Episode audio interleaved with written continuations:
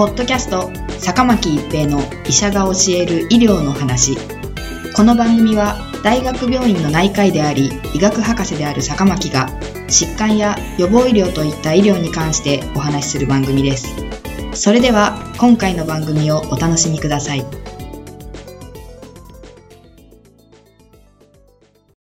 皆さんこんにちは、坂巻一平です。ポッドキャスト、坂巻一平の医者が教える医療の話。今回は新型コロナウイルス PCR 検査です。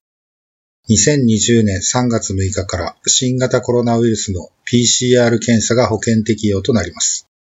これまでも新型コロナウイルスの診断には PCR 検査が用いられていました。しかし、これは行政検査という公的なプロセスを経て行われるものであり、医療機関から保健所に問い合わせを行い、検査の適用があると保健所が判断した場合には検査が行われていました。検査対象となるのは37.5度以上の発熱が4日以上続く場合、基礎疾患がある方やご高齢の方は発熱が2日以上続く場合、強いだるさや呼吸困難がある場合であり、インフルエンザなどのその他の微生物による感染症が否定された場合には行政検査が行われるという体制になっていました。2020年3月6日より保険診療での検査が可能となりますが、すべての人が希望すれば PCR 検査を受けられるわけではありませんし、すべての医療機関で検査ができるようになるわけではありません。検査ができる医療機関は全国で約800カ所の帰国者接触者外来に限られています。その理由の一つは検体採取の体制です。新型コロナウイルスに感染している可能性がある方に検査をするとなれば、他の患者さんとは動線を別にし、採取する場所を確保し、医療従事者は目を保護し、マスクをし、防護具を着用して検体採取をすることになります。もしも複数の患者さんが来られた場合、その度に全ての防護具を変えて対処しなければなりません。よほど感染制御に慣れた医療施設でなければできません。もう一つはこの PCR 検査の感度です。感度とは本当の陽性の方を検査で陽性とする確率です。まず最初に検体採取できちんと検体が取れるかどうかです。新型コロナウイルスは咽頭のウイルス量はインフルエンザの100分の1から1000分の1と言われています。また、 New England Journal of Medicine という雑誌での報告では、咽頭より鼻腔でのウイルス量が多いとされていますが、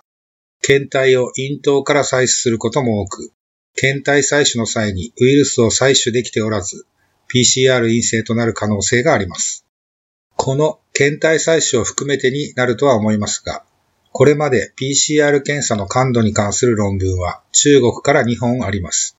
一つは査読なしの論文ですが、感度30から50%と報告しており、もう一つの論文では70%と報告しています。いずれにしても30から50%は陽性なのに PCR 検査では陰性と判定される可能性があります。陰性と判定されたがために本当は感染しているのに安心してしまって街に出て感染を広げる可能性があります。保険適用になって民間の検査会社も検査ができるようになると考えられますが、地方からだと結果が出るまで約1週間かかります。陽性でも陰性でも軽症の方はすでに症状がなくなっている可能性が高いですし、重症になる方では呼吸困難などの症状が出現している時期であり、その場合、再度医療機関を受診し、再度検査を受けることになるかもしれません。検査を受けた方は、検査結果が出るまでは最低でも自宅待機をしていただくことになります。すなわち症状があれば検査結果がどうあれ自宅待機となりますし、結果が出るまでには治ってしまうか重症になるかがはっきりしてくる可能性が高いということになります。特に初発症状が軽度の場合には、検査をしてもそれほど大きな意味はないことになります。多くの方が陰性であると予想され、また陽性であってもおよそ8割が軽症のまま治癒することを考えれば、闇雲に検査対象を広げるのではなく、症状がある方は自宅で安静にしていただき、